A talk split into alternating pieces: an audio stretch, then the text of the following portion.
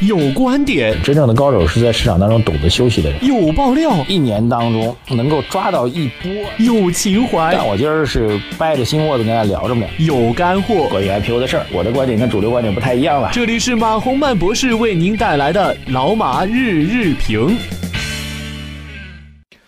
啊，各位老马日评的听众朋友们，二零一七年的十一月二十二号星期三。我们感谢理财魔方冠名老马日日评，下载理财魔方的 APP，专业资产配置，一键投资全球。首先有一个注意事项给大家公布一下啊，就是我们从昨天开始吧，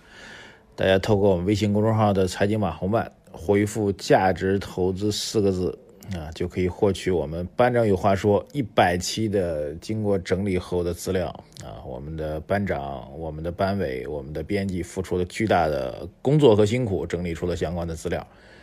呃，大家继续可以回复啊，这个虽然有时候系统会提提示有什么故障，没有问题啊，按照我们的步骤完成相关的工作之后。我们就把截图发给我们，我们就会把报告发给您。但是哈，这个首先告诉大家，我们的信息都收到了。第二一个呢，由于后台要求获取这个报告的人数过多，所以我们的工作会延续一段时间。后台从昨天到现在吧，应该有几千份啊，这个申请，所以我们编辑有点忙不过来，请大家放心啊，你所发的信息我们都收到了，我会陆续发出我们的报告，请大家放心啊。呃，这是第一个啊，还要感谢大家的支持，要再次感谢我们的班长、班委，还有我们的编辑付出的劳动。好，这个昨天晚上到今天啊，这最重要的消息什么呢？一份文件啊，这份文件的名字叫做《关于立即暂停批复网络小额贷款公司通知》。这个通知本身就就就不太像个通知，呃，不太像一个官方的通知。像训话啊，对吧？关键里面有个立即的事，关于立即暂停批复啊什么什么通知，这个像向领导训话吧，对吧？然后非常有意思，大家仔细去看文件，中国这个文件其实仔细读的话都会非常有，比如这个文件的发布的单位是互联网金融风险专项整治工作领导小组啊，这个领导小组。发的这是，而且左上角这文件左上角标着两个字叫特急啊，非常非常急啊。这个领导小组其实已经发了，这是第一百三十八号的文件了，但是到目前为止这个小组还没有公章啊，所以大家看右下角盖的章是叫做人民银行金融市场司代章啊，说明这个小组是一个临时成立的小组。而且成立应该有一段时间，已经发布一百三十八份文件了，但是到目前为止还没有公章，说明什么呢？说明这家机构也许它并没有获得，呃，就是我们说中国要设立一个专职的一个机关或者事业单位的话，必须要三定了。三定呢，就定你的职责，定你的这个架构，定你的人员。那么目前来看，这个机构应该至少从这个公章的执行和建立的时间来长度来讲。并没有意愿把它设为一个固定的机构，所以依然是一个，我个人认为依然是一个临时性的一个小组，啊，但这个小组看来非常非常的有具体的权限啊，特级加上立即啊，加上这个代章等等等等，说明这个事儿是非常紧急情况下来确定的啊，来讲吧，这个事情的核心核心呢就是对于小额互联网小额贷款公司立即停止新增。然后呢，对于既有的业务，应该会进一步的查处啊。这篇文章本身呢，呃，并没有对存量的小额贷款表达核心的意见，但是从内容上来讲，是对增量表达的意见。但是我觉得未来对于存量的监管肯定也会进一步的强化，否则特级特级文件啊，立即发布等等，后面肯定会有动作。好，这事儿我觉得有几个点跟大家聊。第一个点。就是我们之前讲过重要的规律啊，对于金融金融监管来说，在微观的操作层面来讲，媒体所关注的往往就是监管部门会迅速采取行动的，包括之前的 ICO 等等类似的案例已经非常多了。只要媒体所关注的，只要媒体所打的，监管部门往往会迅速的采取行动，这个规律再次被证实。现金贷就是之前区电上市估值特别高，然后媒体一致的进行了高度的关注，对吧？那么区电这个上市的事情是肯定是一个导火索了。区电上市，准确的说，区电上市引发媒体关注是一个重要导火索了。那时间并不长啊，那么媒体一打，监管就上了，包括后面跟着它上的，类似于拍拍贷，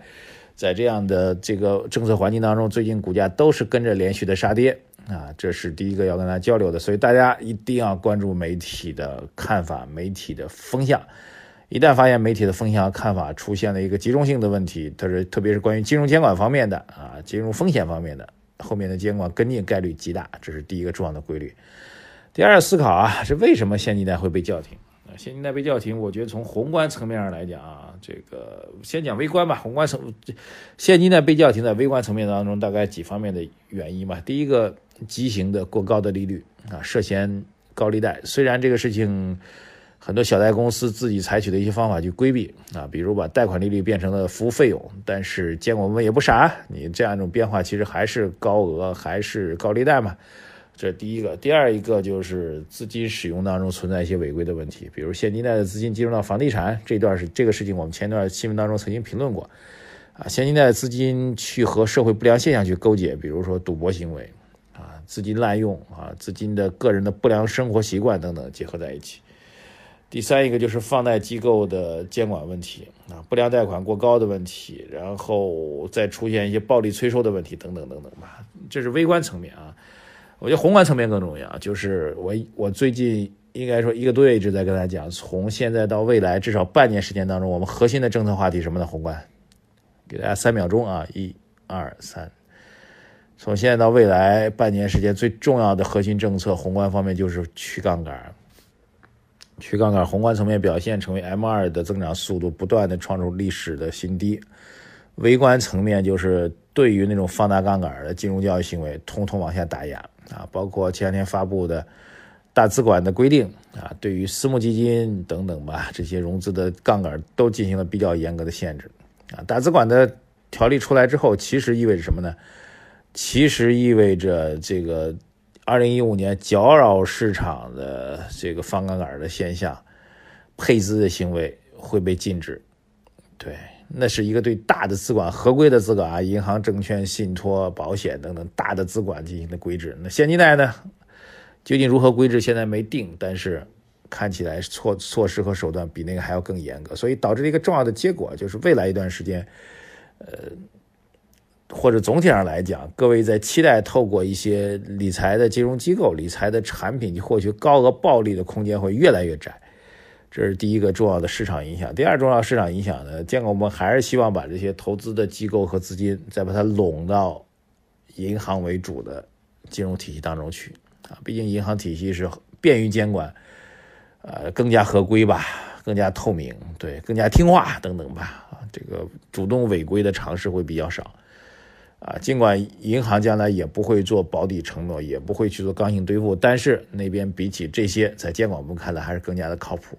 好，所以对于整个市场来说，未来的庞大的这个寻求投机性的资金，他们将会面临着无处可去的客观状况。当然呢，会导致一定后果，比如在一定时间当中，他们会更加像无头苍蝇一样乱投。啊，但是呢，也确实会有很多投机资金会意识到脱虚向实。我们从上到下的分析逻辑啊，最近一直在讲，我们的分析逻辑从今天从最近一些时间当中开始，必须要从上到下来进行。这些投机资金也会意识到从上到下的投机逻辑，让他们必须干什么呢？脱虚向实，引导资金回到实体当中来。所以这个过程是一个阵痛，必须要承认是一个阵痛。那些已经习惯了投机、习惯了高高。回报的资金，他们会非常的困惑，可能会搅扰这个市场的运行。呃，对，他们会不习惯市场的回报率下降，但是慢慢会有这样的过程。我们的看法也正是如此。当这部分资金真正的回归到实体，第一步啊，第二步，当它回归实体之后，实体的效益不断提升之后，第二步实现啊，第三步，整个资本上大牛市可期。现在还是在第一步。啊，虽然我们的节奏可能会慢，但是我们认为，对于我们的价值投资，对于我们判断基本面投资来讲，这是必经的路径。好吧，谢谢大家。今天正好借着现金贷这个事情，呃，把我们重要的分析逻辑也给大家讲清楚了，希望大家能够理解。节目最后呢，我们推荐一下最近合作比较多的理财魔方。理财魔方是一个非常有价值的投资渠道和平台啊，它依据的是获得诺奖的资产配置的模型。根据中国市场做的相关的优化，每笔投资在基金公司的官网都可以去查询，预期的年化收益率会达到百分之十六。大家可以去关注下载理财魔方的 APP，对你的投资做一个补充。也希望听到你的回馈，留言、点赞、转发。另外，在我们微信公众号回复“价值投资”四个字，获得我们的投资宝典。谢谢大家，再见。